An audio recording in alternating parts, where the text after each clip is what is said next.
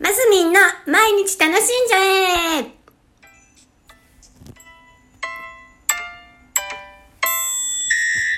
2021年5月9日です。えー今日は母の日です。おはようございます。もうね、ね、母の日、もらったりもらわなかったり、いろいろです。で、さっきりんちゃんに、りんちゃん、今日、りんちゃん、りんちゃんのお母さんママだよって、あ、ね、マスミンだよって言ったら、うん、わかってるって。まあね、そういう感じでございますけども。今日は、苦手を克服っていうのをお題にしようかと思います。いや、克服、苦手を克服するために皆さんどうしてますかみたいなのもいいんですけど、どう、どうされてますか？私はですね、実は、えー、なん3、4、3、4年ぐらい前からですね、私、洋裁っていうんですか、あの、家庭科の中でもその、縫い物だとか、ミシンだとか、あの、手をごしこガチャガチャする、こまごまするものがあんまり好きじゃないし、得意じゃないんですね。で、でも、その、男の子たちがしてた技術的な、あの、ドロロドロロとか、あの、トン、チン、トンチン、トンカン、トンカンみたいな、あの、木工的なことは決して結構うまくできたりするタイプなんですよ。ね、同じ手使うでもちょっと違うんだなと思うんですけど、で、えっ、と、そう。で、3、4年ぐらい前から別に克服したくて通ってるってわけじゃないんですけど、洋裁に通っておりまして、洋裁っていうのかなミシンを習いに行ってるんですよ。で、そこで手作りのお洋服を作ったりっていうのを、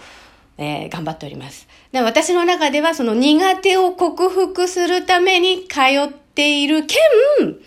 あの、やっぱり自分好みの自分のサイズに合ったお洋服を作りたいっていうのが発端だったんですけども、最初はね、あの、そっちですよ。とにかく自分のサイズ、体に合ったお洋服を自分の好きな生地で作りたいが、先だ、先立っていて、でもミシンとか嫌いだからもう、もう諦めて人に頼もうと思ってた時期もあったし、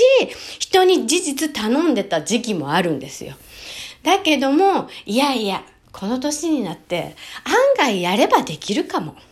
ほら、今よく言ってるじゃないですか、有名なタレントさんが。やればできる このやればできるって、まず自分が信じることが大事なんだな、なんて思ったりして、ます。あの、してます。この頃ね。最初の発端は、その、ほあの、洋服が欲しいとか、その自分の好きな選んだ生地で自分の体に合った洋服が欲しいが発端で逃げ、逃げま、逃げてやらずにいたのですが、3年ぐらい前からちょっと、ちゃんと習いに行って、一生懸命作っております。なので、少しずつ苦手が克服されてきてるなーっていうのは実感が湧いていて、そう。で、ミシンを習い始めてすぐね、ミシンを買ったんですよ。これはもう家でも頑張んなきゃいけないと思って、それこそ何年、3、4年前に。だけどやっぱ最初の2年ぐらいは、もう習いに行って向き合ってて、もうほんと、もう肩凝っちゃったり、もうやっぱ苦手だから、必死に集中してやるからすごい疲れたりとかしてたんですけど、で、ミシンも買って家でやるぞって気合は入ったものの、2年ぐらいは眠ってたんですよ。もう家では全くやらず、もう習いに行った時だけ先生に教わりながら、一生懸命お洋服作ってたんですけど、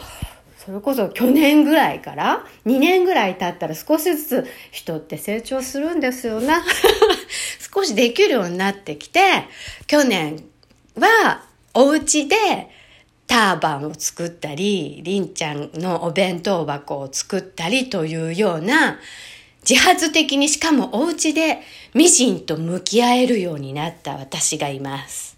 イェイだから、きっと克服できていると。で、この頃、まあ、本当前に洋服を作る、家で一人で洋服を作るなんてことはまだまだ全然できないんですけども、先生に聞きながら、ああしてこうしてって言われながら、にあの、下手くそなところは先生に助けてもらったり、手伝ってもらったりしながら、ようやくお洋服は作ってるんですけど、ターバンってね、髪に巻くようなもんだったり、カバンだったり、直線縫い的な、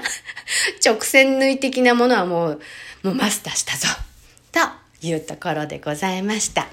でもね、何歳になってもそうやって克服みたいなのは、チャレンジするのはいいことだなのかもしれないなと思うので、皆さんも何かチャレンジしてみてはいかがでしょうか？です。マスミン、今日は、今日ちょっといい話だった気がする。わからないけど。またメッセージとか、あお、お便り読んでないんですけど、お便りください。貯めてから読もうと思って。誰かくれないかな？はい。です。お願いします。マスミの毎日楽しんじゃえでした。皆さんも今日も楽しんでバイバイ